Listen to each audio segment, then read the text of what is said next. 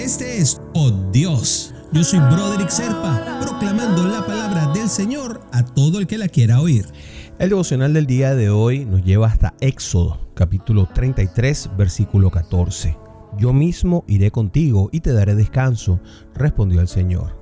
Y es que papá en su infinita misericordia no solamente nos creó, sino que también se comprometió a acompañarnos durante el viaje que significa la vida.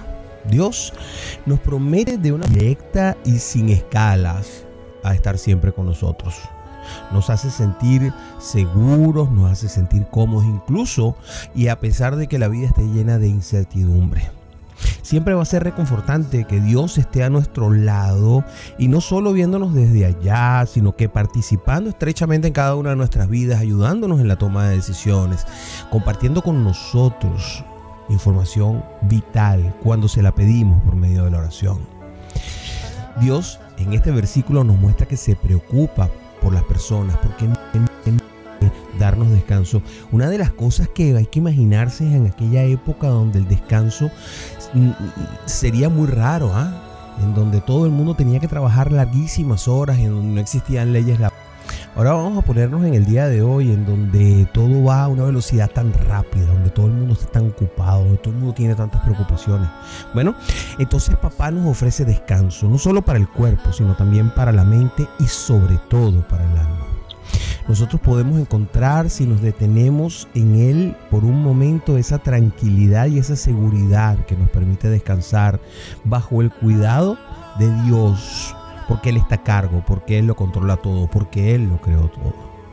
Por eso, cuando pensamos en lo que está escrito en Éxodo 33, 14, tenemos que recordar que no estamos solos, que nunca vamos a estar solos, que Dios nos invita a confiar en Él, que Él siempre está con nosotros y que podemos descansar en Él porque nos ama por siempre. Así que sigamos por fe, creyendo en cada una de las promesas que hace este Dios bueno que siempre está con nosotros y que decide a modo propio ser Él el que nos lo comunique, que siempre va a estar allí y para nosotros también poder comunicarnos con Él y poder saber que todo esto sucede, también tenemos que utilizar la oración para poder estar en concordancia con lo que Él quiere. Por supuesto, alinearnos con su plan es algo que evidentemente nos pone más cerca del Padre.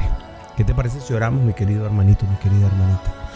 Padre, confío en tu presencia constante en mi vida, Señor. Ayúdame a tomar momentos para descansar, Señor. Confiar en ti y poder entregarte todas y cada una de las cosas que me están eh, pesando en el cuerpo, Señor. Cada una de esas cargas que no encuentro cómo manejar, Señor. Permíteme, Padre, creer que cada una de las cosas está bajo tu control y que tu plan es perfecto y que siempre va a llevarse a cabo, Señor pase lo que pase, porque tú eres el creador de todo, tú controlas todo, tú eres el Dios que todo lo ve, que todo lo puede, que todo lo hace. En el nombre de Jesús te oramos, amén, amén.